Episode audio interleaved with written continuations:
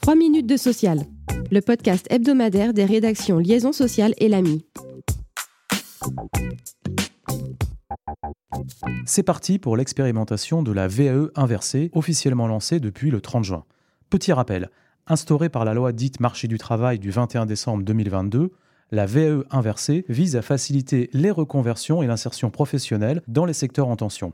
C'est un parcours de formation en situation de travail, adossé à un contrat de professionnalisation assoupli. La VAE inversée comprend donc des formations centrées sur l'acquisition de blocs de compétences permettant aux salariés de valider un diplôme, un titre professionnel ou un certificat de qualification professionnelle. Les candidatures pour participer à cette expérimentation sont donc ouvertes depuis le 30 juin. À cette date est en effet paru l'arrêté qui définit le cahier des charges relatif aux modalités et critères de sélection des projets visant à mettre en œuvre cette expérimentation. Les dossiers devront être déposés auprès de la DGEFP qui doit se prononcer par un avis favorable ou défavorable et en informer les porteurs de projets et l'opérateur de compétences auquel est rattachée l'entreprise signataire du contrat de professionnalisation. La date de clôture des candidatures est fixée au 28 février 2026. L'expérimentation de la VAE inversée doit permettre à 5000 personnes d'acquérir tout ou partie d'un diplôme visant un métier en tension grâce à ce contrat de professionnalisation New Look. Certaines formes d'emploi rendent plus difficile le suivi médical des travailleurs. C'est notamment le cas des salariés multi-employeurs occupant des postes identiques. Pour éviter une multiplicité de visites, la loi Santé au travail du 2 août 2021 prévoit un suivi mutualisé dont les modalités concrètes viennent d'être fixées par un décret du 30 juin applicable depuis le 2 juillet. Ce suivi est assuré par le service de prévention en santé au travail interentreprise de l'employeur principal. Il s'agit de celui avec lequel le salarié entretient la relation contractuelle la plus ancienne. Pour bénéficier d'un suivi mutualisé, le salarié doit exécuter simultanément au moins deux contrats de travail. Les emplois occupés doivent relever de la même catégorie socio-professionnelle. Ils doivent en outre donner lieu au même type de suivi individuel de l'état de santé du salarié.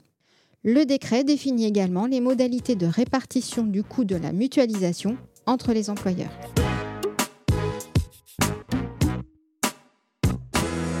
L'expert comptable désigné par le CSE ne peut pas auditionner les salariés sans l'accord de l'employeur. Cette restriction à son pouvoir d'intervention a été posée pour la première fois par la Cour de cassation dans un arrêt du 28 juin.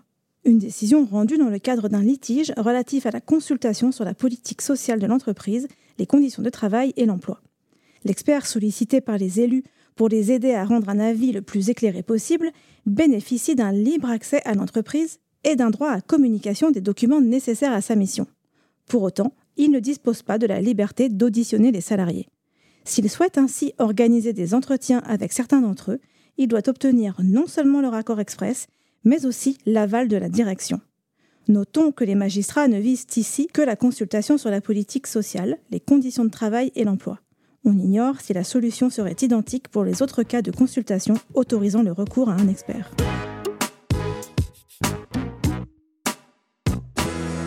73,18%. C'est le score sans appel obtenu par Patrick Martin, élu le 6 juillet à la tête du MEDEF pour un mandat unique de 5 ans.